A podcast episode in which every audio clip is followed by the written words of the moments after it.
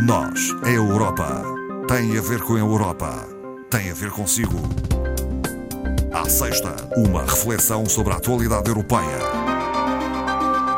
A doutora Ana Rita Barros, formadora do Centro de Informação Europeia Jacques Delors, é interlocutora esta tarde no espaço Nós é Europa. Boa tarde. Muito boa tarde, Ana Marta. Eh, vamos começar por fazer uma referência a um plano para a redução rápida da dependência dos combustíveis. Uh, Ursula von der Leyen avançou com uh, algumas ideias uh, de um plano que é para uh, entrar em vigor, não é? Já, porque o inverno vem aí, não é? Embora Sim. não estejamos ainda no verão, mas o inverno vem aí. Uh, o plano chama-se Repower eh, EU, portanto, Europa, uh, e é uma resposta às dificuldades geradas por esta situação de conflito e nas dificuldades também de abastecimento uhum. ao, ao, mercado europeu.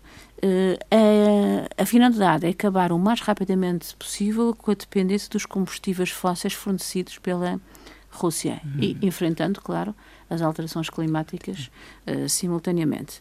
As medidas começam por poupança de energia. Uh, a Comissão uh, já tem um plano de comunicação muito específico para poupar energia, não só dirigido às famílias, portanto, aos agregados familiares, mas também à indústria. Portanto, sensibilização. Campanhas, sensibilização. Uh, além disso, como não existe harmonização fiscal, a Comissão incentiva os Estados e recomenda para que reduzam as taxas de IVA não só nos sistemas de aquecimento e arrefecimento, mas também nos aparelhos eficientes e principalmente no isolamento de edifícios. Portanto, uhum. agora o objetivo principal é poupar. Uhum consumir menos. Uh, além disso, uh, antevendo já outras dificuldades no inverno que se aproxima e nos cortes de abastecimentos não podem ser repostos tão facilmente, há também uh, a, a, ideia de diversificar as fontes de aprovisionamento e de armazenagem de não hum. só de gás, mas também de outras fontes uh, energéticas. Aumentando a capacidade uh, e dos talvez Estados. Dos Estados e fazer uma gestão conjunta. Hum uma gestão conjunta não só na aquisição, mas também eh, no armazenamento eh, desses produtos. É uma ideia que já tinha sido avançada há duas semanas por uh, primeiro-ministro italiano Mario Draghi, mas que será um plano, com certeza, chamado Mecanismo de Aquisição Conjunta para gerir a energia no seu todo. Claro que este plano pressupõe também um mix de energias. Não hum. vai acabar totalmente com o carvão, hum. nem tão rapidamente quanto se pensava. Uh, vamos voltar também um, à energia nuclear. Uh, mas uh, vamos criar também outras alternativas energéticas uhum. e principalmente outra eficiência energética. Além disso, há uma dotação reforçada. Sim. Uh, ia já perguntar como é que se vai financiar tudo isto. primeiro, adaptando os planos, os PRRs os planos de resiliência, e de, eh, de, recuperação e resiliência. Os Estados podem fazê-lo e são incentivados a fazê-lo eh, exatamente para eh, cumprir os objetivos deste plano e, além disso, há uma dotação orçamental de 300 mil milhões de euros. Extra. extra. durante esta década, principalmente com principal força, com forcing até 2027. Uh, 25% desta dotação é de subvenção, portanto, fundo perdido, o resto são empréstimos que, é, que os Estados podem recorrer. Mas podem então direcionar, eh, digamos, uh, para verbas uh, que, que, estejam alocadas uh, a outro tipo de investimentos para esta área. Para é esta isso? área, exatamente, que já hum. estava contemplada no PRR, mas que agora fica reforçada com este plano, uh, digamos, um plano de de emergência, de emergência, não é? Sim. Uh, doutora Ana Rita Barros, uh, falemos de uma proposta uh, que não sei se surpreendeu ou não, do presidente Emmanuel Macron para a possível criação de uma comunidade política europeia. Em que é que isto é diferente da União Europeia, que já existe? Uh, pronto, é, é, apenas em termos políticos. Hum. Uh, portanto, é uma proposta do presidente Emmanuel Macron, uh, proferida perante o Parlamento Europeu, já tive a anuência de outros dirigentes, desde o chanceler alemão até o presidente do Conselho Europeu, e que propõe a criação de uma organização mais ampla que a União Europeia. Essa organização é política, ou geopolítica, como lhe chamam alguns, e que pretende acolher países, candidatos ou não, hum. mas que uh, têm ainda, se forem candidatos, um longo caminho a percorrer no processo de pré-adesão que nós à já, União Europeia. À União Europeia, que nós já sabemos que é hum. Uh, forçosamente demorado. Portanto, será um entendimento com países como mas um, a Ucrânia. Um, como a Ucrânia que está no foco disto tudo, mas, uh, segundo Macron, é unir a Europa com base em valores democráticos, na verdade, da sua geografia. Enfim, uma frase muito política, não é? Sim. é? Mas, uh, mas esclarecedora. Uh, apesar de dizer que a Ucrânia está no coração da Europa, uh, não é fácil, Sim. e como não é fácil esta integração, propõe que seja alargado em, em termos de transportes, de segurança, de energia, de circulação de pessoas, de investimento e de circulação dos jovens. Portanto, hum. são muitas áreas. Sim. Eh, esta organização puramente política é mais ampla do que a União Europeia e não mina o âmago da, da União, Europeia. Europeia. Portanto, não fere. Não, eh, não fere. Vem na sequência de uma uh, proposta proferida há alguns anos pelo outro presidente francês, François Mitterrand, uhum. exatamente na altura da queda do muro de Berlim. Só que, na altura, Mitterrand referia-se uh, a essa uh, união política uh, também com a aproximação da Rússia, situação que atualmente é completamente não, sim, não é impensável. Foi, uh, portanto, uma outra leitura dessa proposta e uma oportunidade, até vêm alguns analistas, de aproximar um país que, que saiu recentemente. Portanto, esta, o Reino esta, Unido. O Reino Unido. Portanto, penso que consegue conjugar aqui um conjunto alargado de variáveis que é interessante. Claro que esta proposta do, do presidente da presidência rotativa francesa, que termina agora, uh, pressupõe uma outra coisa, que é a revisão dos tratados. Os tratados têm que ser revistos.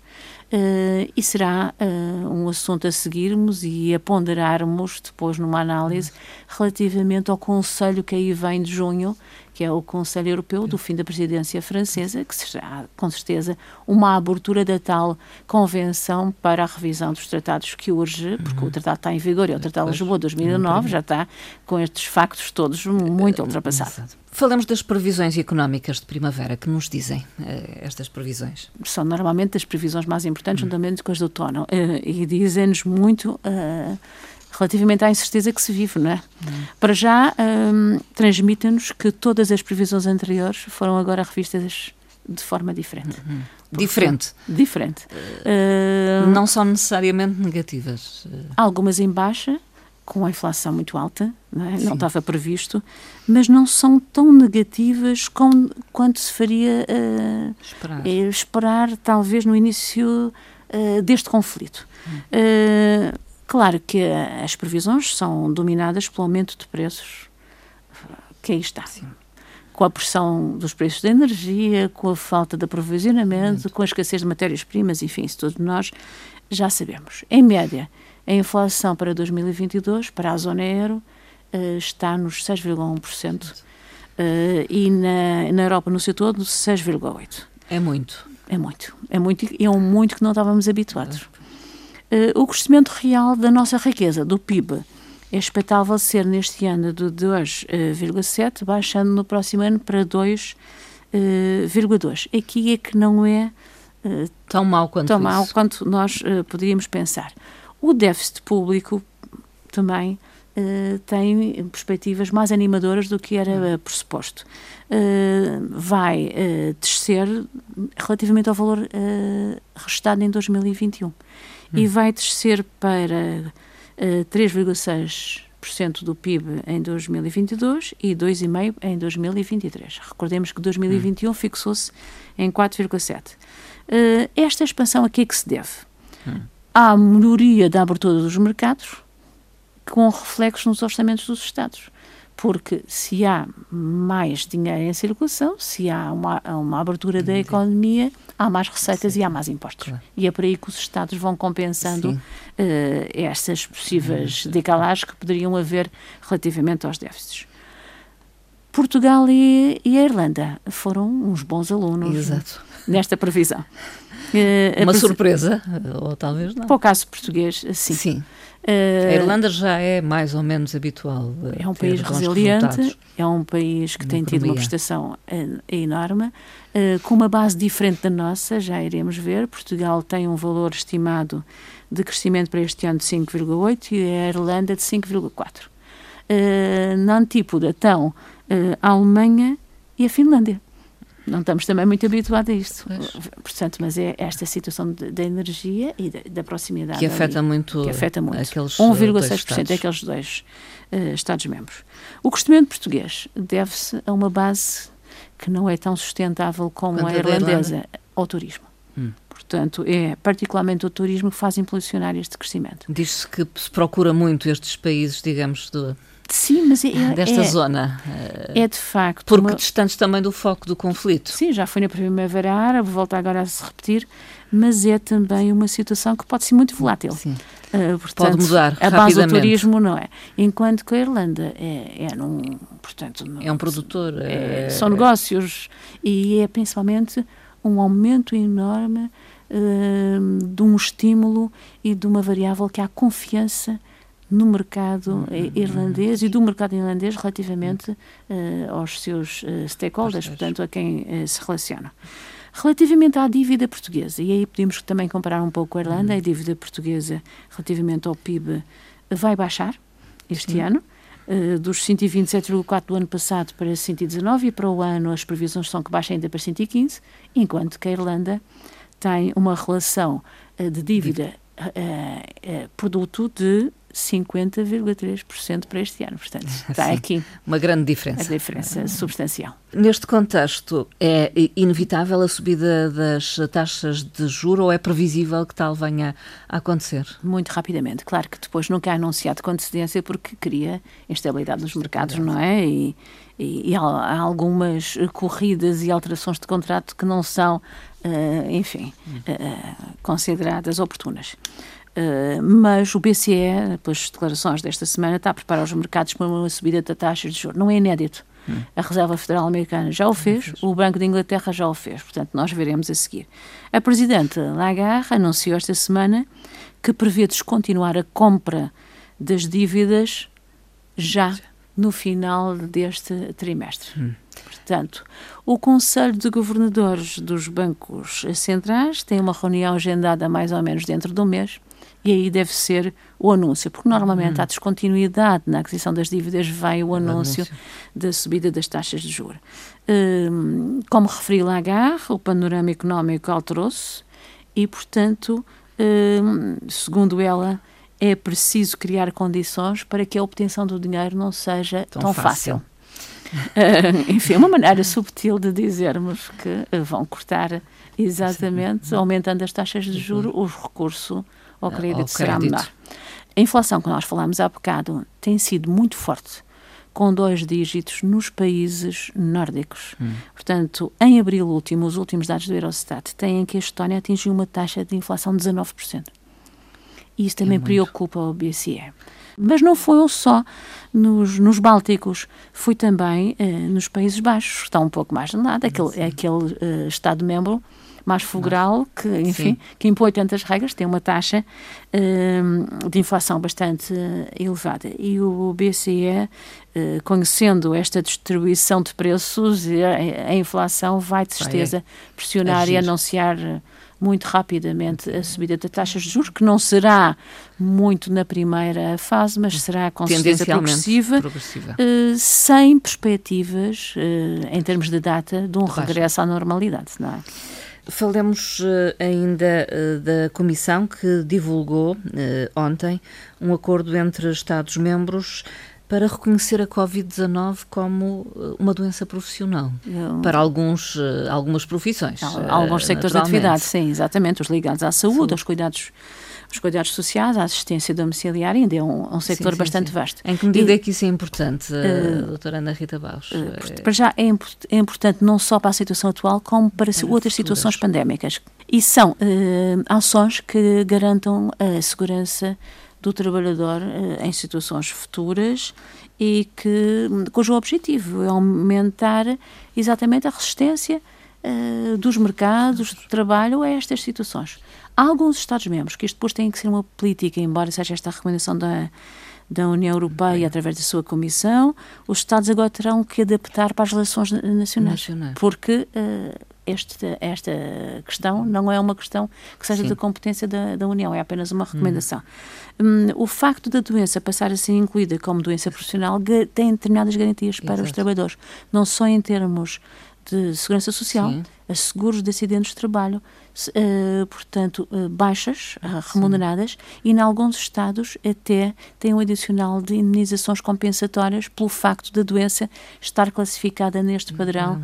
de doença profissional. Falamos de juventude, este é o ano europeu da juventude e vão surgindo algumas iniciativas neste âmbito.